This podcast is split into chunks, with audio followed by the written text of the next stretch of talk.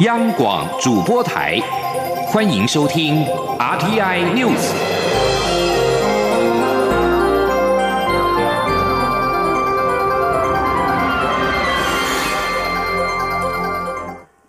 各位好，我是主播王玉伟，欢迎收听这节央广主播台提供给您的 RTI News。今天是二零二。二零年一月二十号，新闻首先带您关注：中国与缅甸在十八号签署联合声明，在台湾议题部分提到，缅甸方面重申坚定奉行一个中国政策。总统府发言人丁允恭十九号表示，中国强推其一中原则，不仅无益于两岸关系，同时也破坏区域和平稳定，不会为国际社会所乐见。外交部发言人欧江安表示，近来中国政府将其虚构的一个中国原则强加于其他国家、国际组织以及国际企业的做法激进疯狂，这种强行推销的蛮横做法只会重伤两岸人民的情感，迫使民主台湾与威权中国划清界限。民进党发言人李彦荣十九号指出，有关中缅联合声明内容触及台湾主权的部分，不管是中国要求或是缅甸政府要讨好中国，都让人感到不以为然。国民党十九号表示，台湾绝非中华人民共和国的一部分，中缅联合声明不为台湾民众所接受，也无助于两岸关系。国民党对此深感遗憾。而对于中缅联合声明触及台湾主权的部分，行政院长苏贞昌十九号表示，这一次选举，台湾人民已经用选票向世界证明，中国台湾人民绝对不接受中国所谓的一国两制，坚持民主自由。只要台湾争气，就不会被世界所遗弃。前天记者郑林的采访报道。中国国家主席习近平出访缅甸，在与缅甸签署的联合声明中，台湾议题部分提及，缅方重申坚定奉行一个中国政策，认为台湾、西藏、新疆是中华人民共和国不可分割的部分。对此，行政院长苏贞昌十九号受访时表示，台湾人民再一次用选票证明不接受一国两制、坚守民主自由的决心。我们知道，这一次台湾人民用选票。再一次的向世界证明，台湾人民不接受一国两制，坚持民主自由。我们看到现在是个网络发达透明的时代，全世界都看到台湾人民爱好民主自由，守护主权，同时也见到台湾的美好。只要我们争气，就不会被世界遗弃。媒体也问到内阁改组相关议题，外传内阁可能会在五二零后微调。苏贞昌则表示，政策人事都会随时检讨。蔡总统得到最高民意的支持，也特别要我继续带领行政团队。我们知道。越高的选票就是越重的责任，所以一定要更加的努力接地气。所以政策人事都是随时检讨，我们就是要把它做好。至于有媒体报道，总统府秘书长陈菊因为健康因素将卸职休养，由立法院长苏家全接棒。苏贞昌表示，总统的新任期就要展开，当然会有新人事布局，有些构想总统会告诉他，但他不能透露。不过，苏贞昌特别强调，陈菊秘书长身体很好。央广记者郑玲采访报道。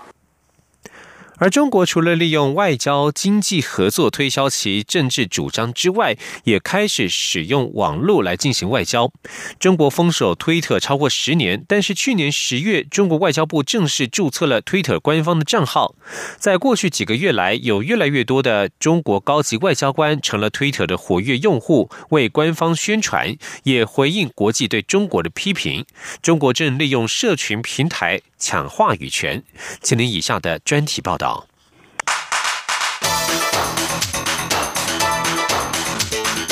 专题报道。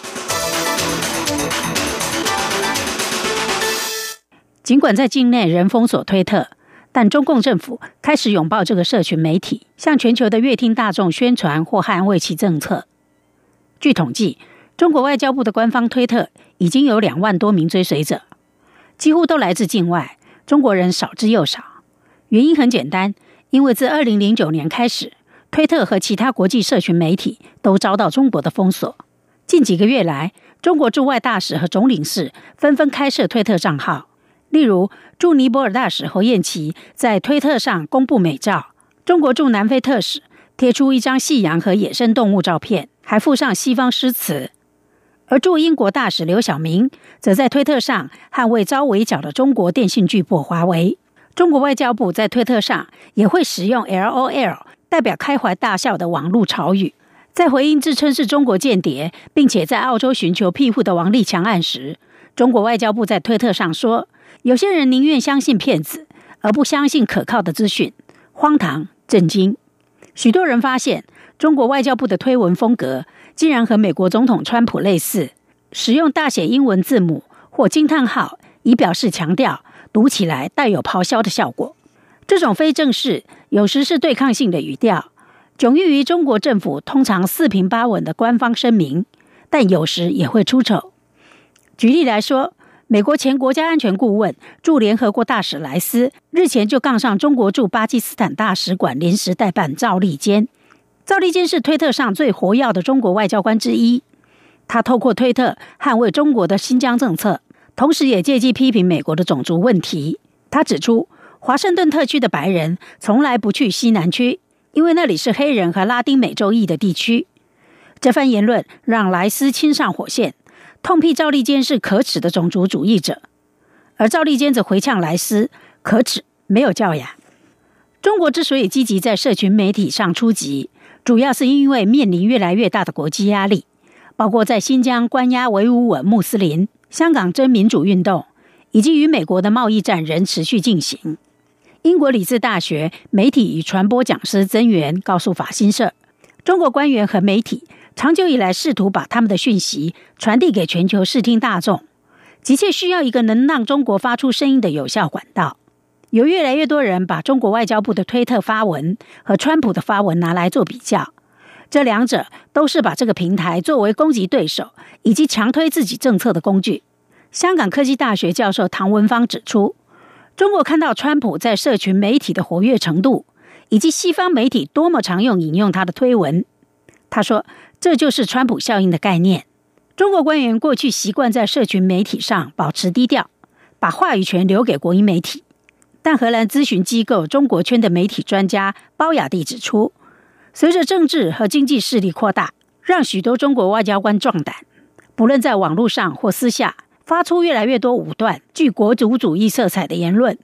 包雅蒂指出，这种做法对外可以达到宣传的任务，对内则具有向中国国家主席习近平效忠的意义。中国外交部在给法新社的一份声明中说，开设推特用户是为了与其他国家有更良好的沟通，更清楚的解释中国的立场和政策。但在一场例行记者会上，中国外交部发言人耿爽被问到。在中国境内封锁的情况下，官方却可以开设推特账号，这样是否公平？耿爽打官腔回应：“中国有世界上最多的网络使用人口，我们一直依照法律和规范的管理网络。”耿爽还强调，中国的网络是畅通的。在海外，对于中国社群媒体攻势的反应不一。侯艳琪的完美照赢得数千人按赞，获得当地推特用户的正面回应。但中国外交部的推文经常被酸言攻击或嘲讽，伴随的通常是关于中国压制政策的新闻，或者是对北京的嘲讽漫画。中国官员与媒体的说法向来难以说服全球大众。随着中国在国际舆论场域越来越活跃，与西方国家，特别是美国的交锋也从谈判桌上转到社群媒体。但中国西安交通利物浦大学国际关系教授卡贝莱蒂指出。大部分推特用户仍是中国官方推特只是政治宣传工具。中国使用社群媒体的成效如何，仍要看资讯专家如何打造品牌，让外国的受众愿意买账。以上专题由杨明娟编辑播报，谢谢收听。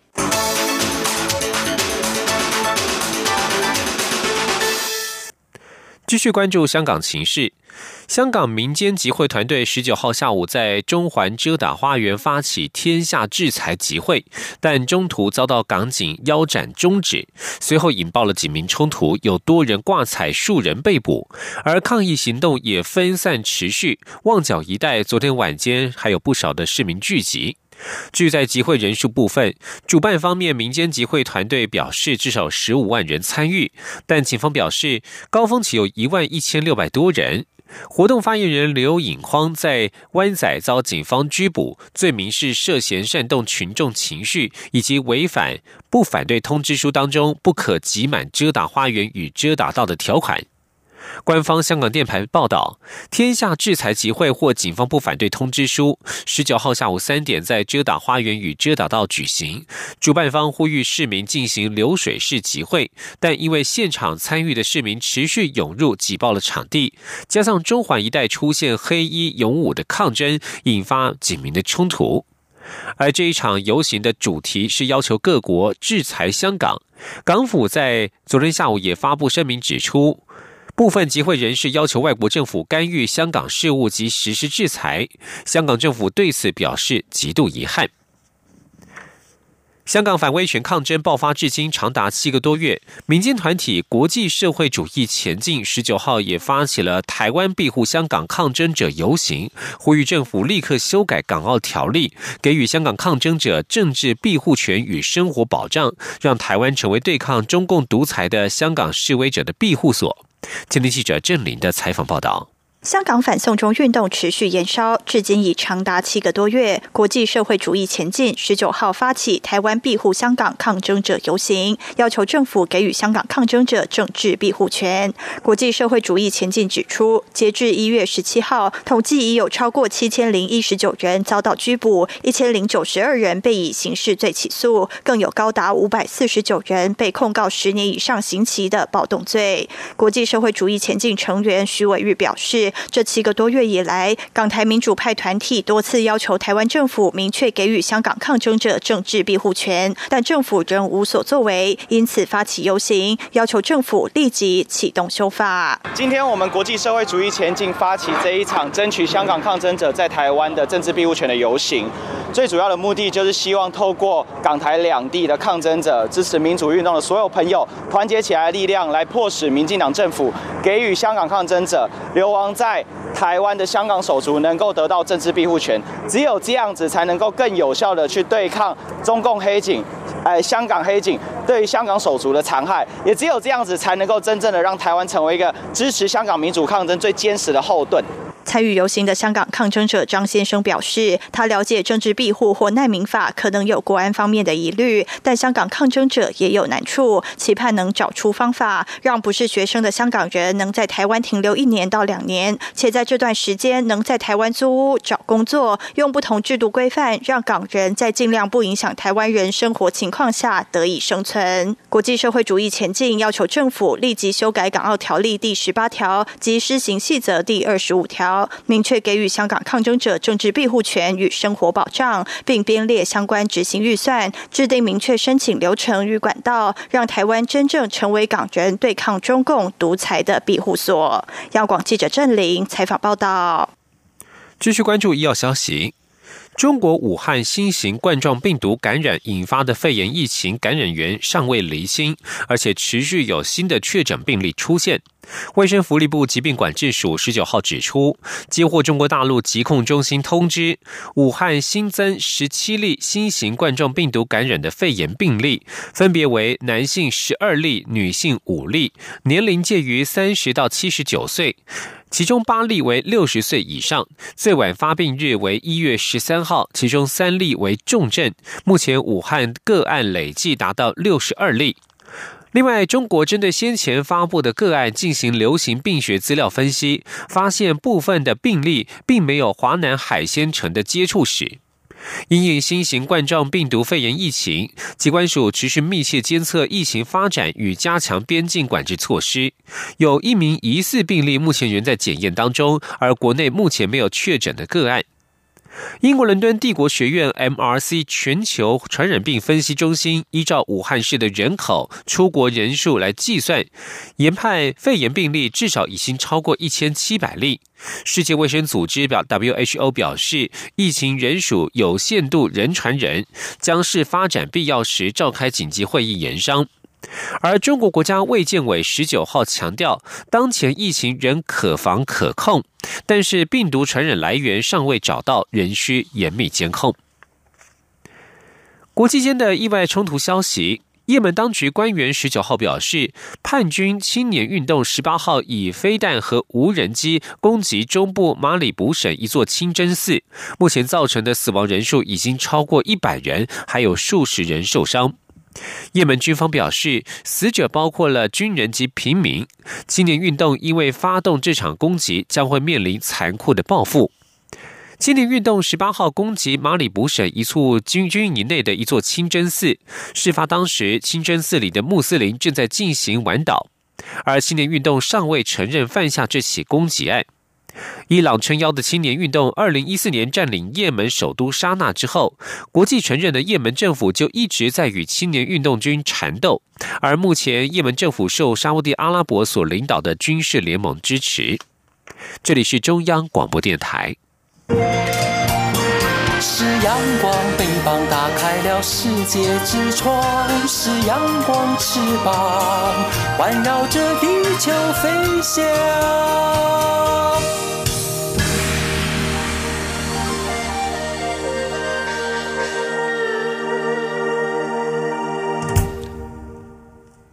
各位好，我是主播王玉伟，欢迎继续收听新闻，关注选后国民党的检讨与改革。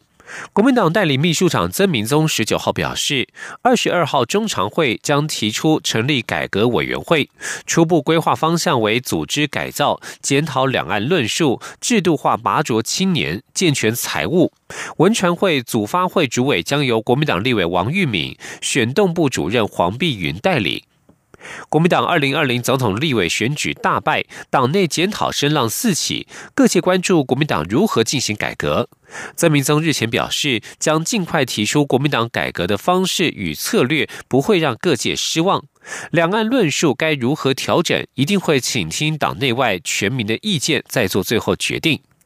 曾明宗表示，二十二号中常会将提出成立改革委员会，希望能够获得中常会通过。他指出，委员会的成员包含了目前国民党的十五位县市长、立法院党团三长，也严议扩大邀请区域立委、县市议长等有民意基础的同志加入，同时也将邀请青年及外界代表打破同温层。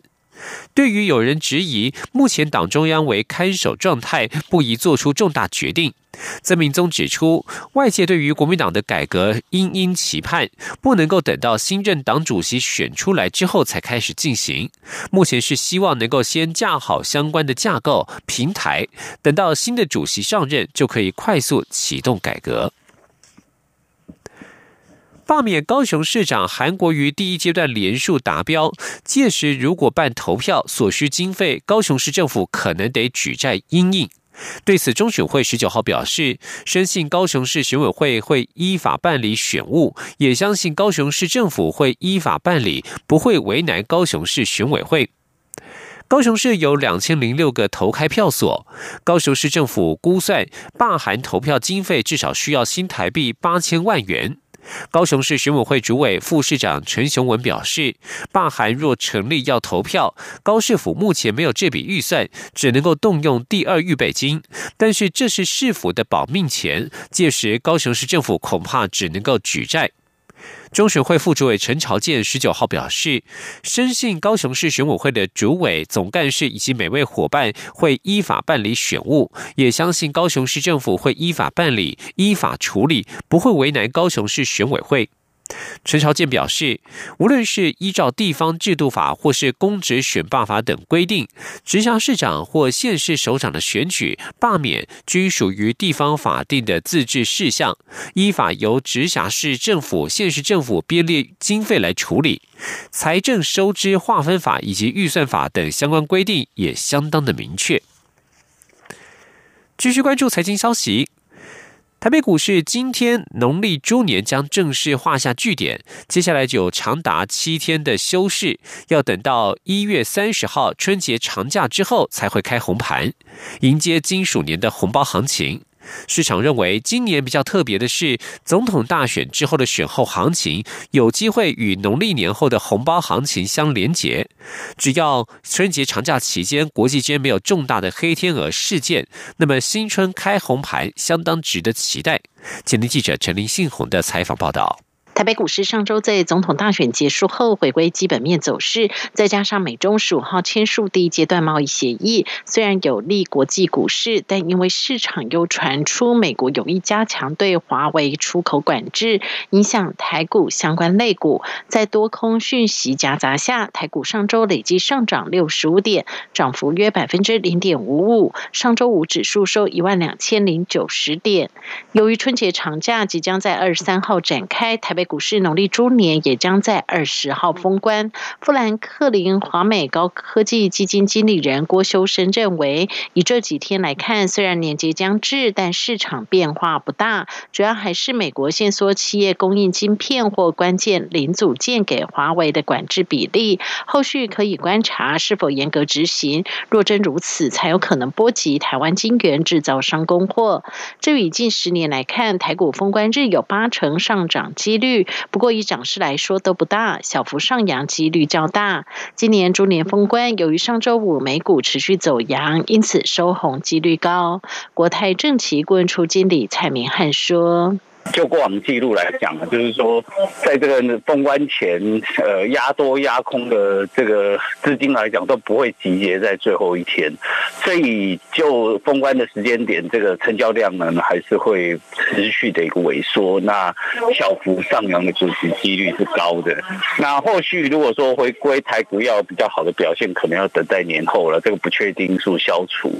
目前从国际面到国内来讲哦，整个讯息面都是。偏向比较正向的格局。至于台股迎接金属年开红盘的几率有多大？分析师也指出，以过往来看，几率大约有七成。今年情况也较为特别，因为总统大选后的选后行情有机会和农历年后的红包行情集结。只要春节长假期间国际没有重大的黑天鹅事件，新春开红盘相当值得期待。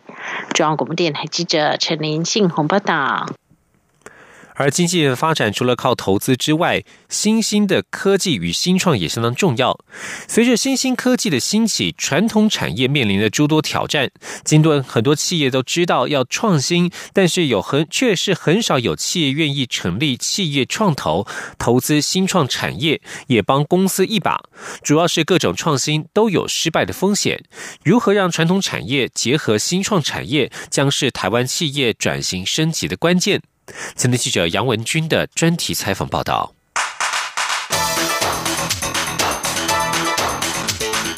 专题报道。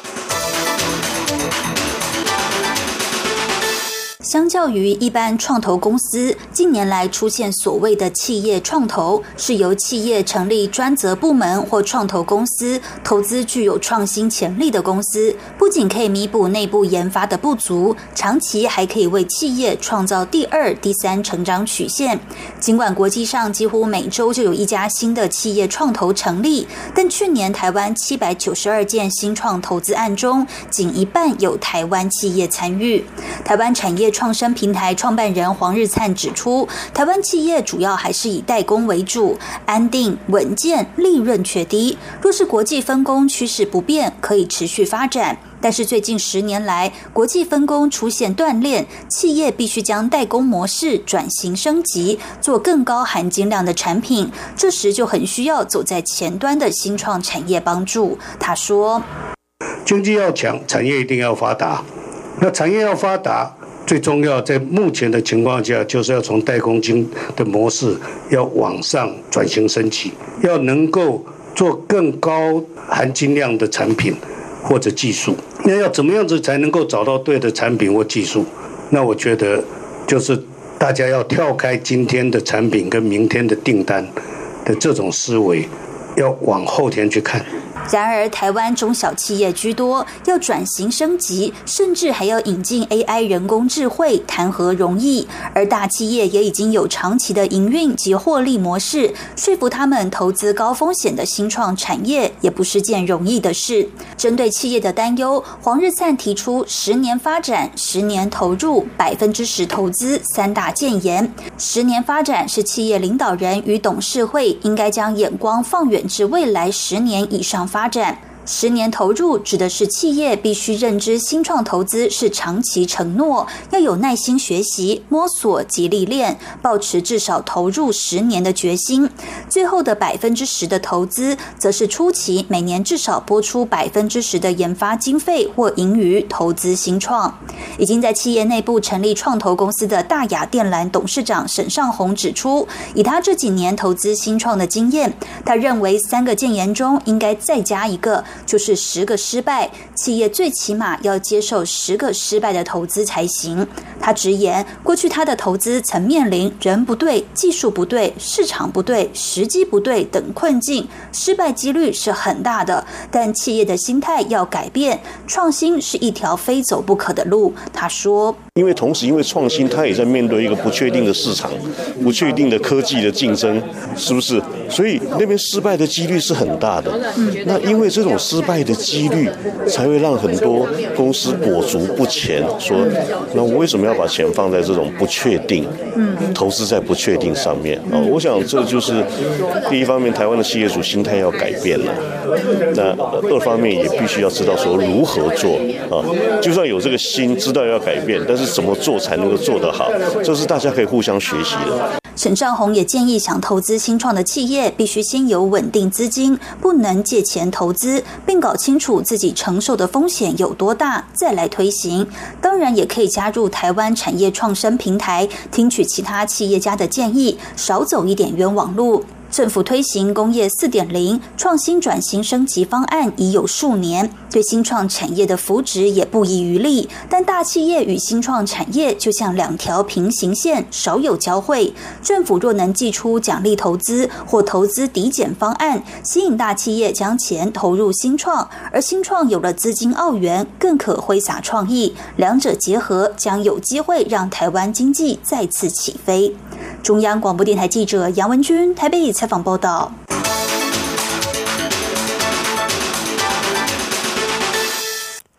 继续关心国际间的意外消息，中国新疆加施县十九号晚间九点二十七分发生规模六点四的强震，震源深度只有十六公里，伤亡情况不明。中国媒体报道，目前管辖加施县的喀什地区已经派员前往当地了解情况，确认有无灾情。在主震过后，距离不远的新疆阿图什市一带，也在昨天晚间十点二十三分发生规模五点二的余震，震源深度只有十四公里。根据中国地震台网观测，震央是在北纬三十九点八三度、东经七十七点二一度的加湿县境内。加湿县位在南疆大城喀什的东北方，震央一带距离喀什市中心区约一百二十公里。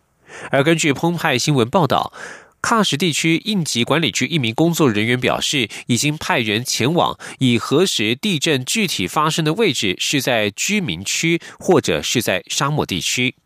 而欧洲与地中海地震中心也指出，在印尼的苏拉威西岛近海，今天凌晨则是发生了规模六点一的地震，目前尚未传出有灾损或伤亡的情形。而在东非，则是爆发了二十五年来最严重的蝗虫灾情，一群蝗虫一天之内可以吃掉足以养活两千五百人的粮食，导致区域粮食危机恶化。根据英国天空新闻网报道，东非蝗灾肆虐的范围相当于一个半大伦敦地区的面积，而肯雅是受蝗灾影响影响最大的国家之一。